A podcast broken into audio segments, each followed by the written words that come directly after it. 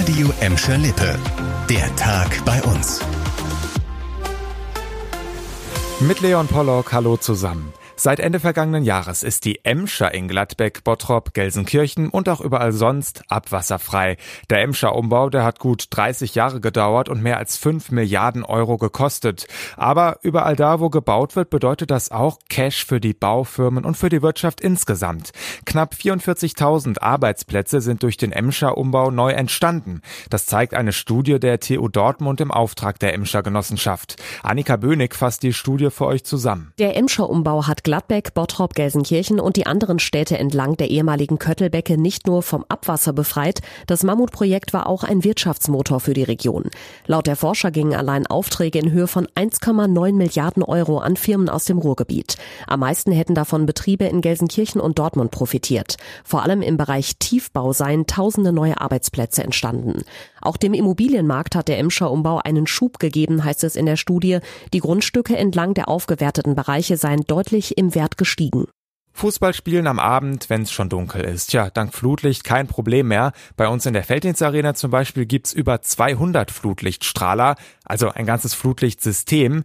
Paar Meter weiter im Parkstadion, da gibt's noch genau einen Flutlichtmast und der leuchtet auch nicht. Das wollen die Ultras Gelsenkirchen ändern, denn der Flutlichtmast hat für viele Schalker einen hohen ideellen Wert und für viele Autofahrer auf der A2 ist dieser Mast mit das erste, was die von Gelsenkirchen sehen. Und deshalb haben die Ultras Spenden gesammelt, um den Mast zu sanieren.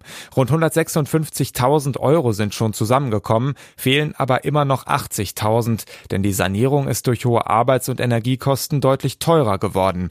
Deshalb soll jetzt der zweite Teil der Torlatte aus dem Heimspiel gegen St. Pauli versteigert werden. Der neue Besitzer könnte die dann schon am Samstag beim Heimspiel gegen Union Berlin überreicht bekommen.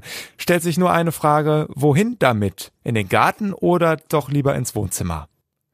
Schönes Wetter, das heißt bei Kindern auch immer irgendwas unternehmen, rausgehen zum Beispiel auf dem Spielplatz. In Bottrop gibt's für Eltern und Kinder aber bald erstmal eine Möglichkeit weniger. Denn der große Spielplatz im Bottropper Stadtgarten soll komplett erneuert werden und wird dafür ab Anfang kommenden Jahres für ein Jahr gesperrt.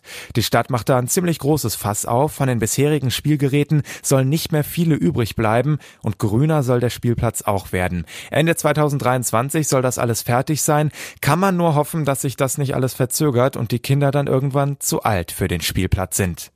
Spaß haben für Erwachsene und die ganze Familie, das ist auch ein bisschen das Motto beim Appeltatenfest in Gladbeck in knapp zwei Wochen. In verschiedenen Disziplinen rund um den Apfel wird die neue Appeltaten-Majestät gekürt.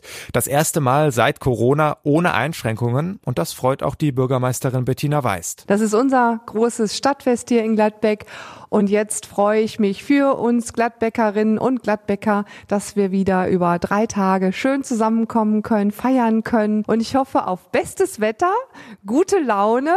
Ja, und dass wir einfach ein fröhliches Fest miteinander feiern können. Los geht's nächste Woche Freitag. Programm gibt's dann das ganze Wochenende über, zum Beispiel Live-Musik und eine Oldtimer-Show.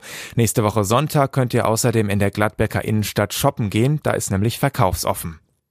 Das war der Tag bei uns im Radio und als Podcast. Aktuelle Nachrichten aus Gladbeck, Bottrop und Gelsenkirchen findet ihr jederzeit auf radio und in unserer App.